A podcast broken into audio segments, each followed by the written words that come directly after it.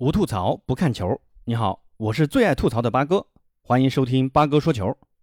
那最近两场西甲联赛，巴萨接连被西甲排名靠后的球队逼平。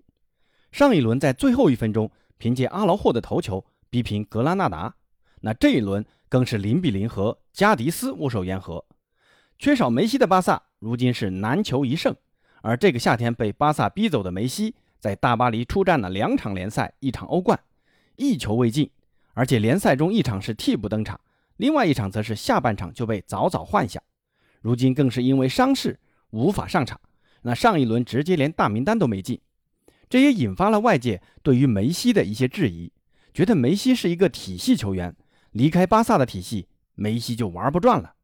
那从这两个角度结合在一起看，巴萨和梅西的分手真的是两败俱伤吗？先来说说巴萨。巴萨这两场比赛踢得确实非常有违传统啊，抛弃了地面传控打法，打起了边路下底冲吊的英式战法，简单粗暴。可是这两场比赛面对实力弱于自己的球队，还都没能赢下来，这就带来一个思考了：这到底是球员能力的问题，还是战术安排的问题？那主帅科曼的解释是，目前球队处于重建期，梅西这个超级球星掩盖了很多问题，如今一走。现有球员无法再支撑巴萨以往这样一个进攻打法，我们需要认清现实。那这也说明啊，主帅科曼对于队中的现有球员的实力定了一个性。那这批球员能打成这样就可以了，别要求太高，要给球队更多的耐心。那么问题又来了，面对弱队，你用现有球员都无法获胜，那球迷们还能指望你面对马竞甚至皇马拿出好的表现吗？巴萨球迷能接受你努力追求冠军而不得，但如果被皇马摁在地上摩擦，是无论如何都接受不了。这支皇马目前六轮攻进二十一球，虽然也丢了八个球啊，但超强的进攻能力，巴萨能守得住吗？那话扯远了，如今在巴萨场上的问题出在哪儿呢？是科曼的战术吗？上周中欧冠中，科曼采用了三五二的阵型来踢拜仁，那结果大家都知道了。守也没守住，攻也攻不出去。那这两场又打回了四三三，不过看上去踢得特别的别扭啊。控球率虽然都还保持在百分之六十以上，但是进攻组织怎么也起不来。前几轮表现优异的德佩，这两场都被安排在左边路，表现立刻就大不如前几场。对加迪斯的比赛，接大德容的那次助攻左脚打门，居然能踢成那样，也说明德佩在新位置上还是有点不适应的。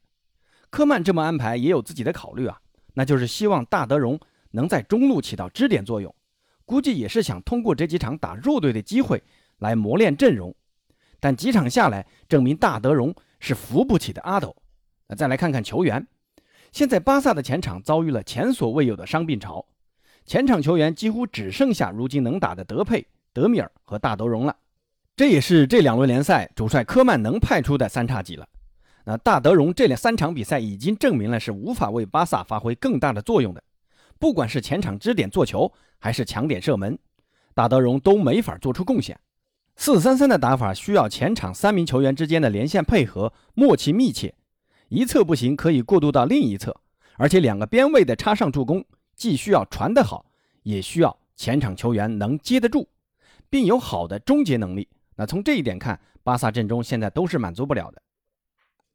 德佩和大德容倒是可以连起来，可德容打空门都打成这个样子。右路的德米尔还是太年轻，在右边锋的位置跟队友的配合还是很生疏。那加上自己信心不够，总感觉融不进去。两个边位阿尔巴是可以传好球的，但右后卫德斯特空有速度，那最后一脚传中的水准实在是太差了，还是得多锻炼一下。再看看中场，布斯克茨虽然出球能力还在。但速度和步伐已经支撑不了整场比赛。那佩德里和德容就不光需要组织进攻，还得在防守上替布斯克茨多承担一些。最关键，这三个中场都没有合格的替补。这一场德容拿到红牌，下一轮停赛。佩德里现在又受伤了，下轮打莱万特，科曼得头疼了。后防线这几场倒是能看出点进步。阿劳霍异军突起，在皮克的带领下，不仅在防守上更让人放心了。也给巴萨进攻上多了一个选择，那总结下，巴萨如今场上的困局在于使用不合适的球员，强行打传统的四三三战术，球员们踢得别扭，自然就打不出好的成绩。那造成这个困局的最终原因又是什么呢？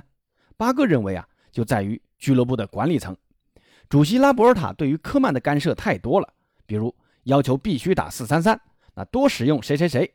当然啊，科曼也不是软柿子。这轮联赛前发布会的声明啊，就是科曼的反击。当然了，这种高层和主帅的不和肯定会影响球队战术上的不确定，而且球员对于这种情况又该如何对待？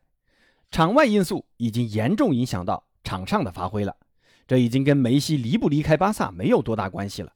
梅西就算不走，巴萨这赛季也就这样了，可能球能多进几个，但结果不会改变多少。那对于巴萨如今的困局，其实八哥真心建议科曼应该坚守自己内心。在其他球员伤好之前，短期内改打三五二，后防的三中卫打打联赛问题应该不大。德佩呢，可以让他在前场更自由一些。中场要加强人手，现在库蒂尼奥可以上去打，在中场应该多给他球权，不管是进攻还是组织，在如此缺少人手的情况下，可以让库蒂尼奥带领球队冲一把。那要先保证球队能赢球啊，别再无谓的坚持传统打不合适的四三三了。现在的巴萨不能再这么沉沦下去了，这马上就要打马竞了啊！那说完巴萨的问题，再回过头来说说梅西的困境啊。这几天大家一直说 C 罗到曼联即插即用，而梅西离开巴萨啥也不是。持有这个观点的人，八哥想对他说：别高兴得太早。梅西从来不是依靠体系才能成为现在的梅西，梅西是自带体系的球员，不管是在巴萨还是在阿根廷，都能因为拥有梅西而自成体系。围绕梅西，你总能找到合适的战术打法，在巴黎也是如此。这个前因后果关系别搞混了。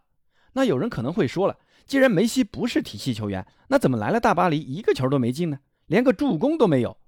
C 罗怎么就能一来曼联就连场破门呢？这个八哥想说啊，他们两个人的作用本来就不一样。C 罗来曼联就是为了解决曼联前场最后一脚的问题，C 罗刚好有这个能力，门前嗅觉、射术、跑位。都是曼联急缺的，而梅西来大巴黎并不是这样一个定位和角色。这不是说梅西的门前嗅觉不行，射术不好，只是主帅波切蒂诺还没找到如何使用梅西的方法，到底是组织过度还是临门一脚？那现在前场有姆巴佩，巴黎呢？现在和姆巴佩的关系大家都知道，巴黎肯定希望姆巴佩能在梅西来了之后踢得更为的舒服开心，能多进几个球，好在明年能续约上。梅西也愿意做这样的角色，给他们打打辅助。再说了，这三场比赛，尤其是最近两场比赛，梅西的发挥是越来越好的，跟内马尔的配合已经恢复了当初在巴萨时的默契了。只是和姆巴佩之间还在磨合，姆巴佩可能觉得在梅西面前是资历不够还是怎么的，梅西给他的球啊，总是要配合一下，过渡一下再回传给梅西，总感觉有点不敢打。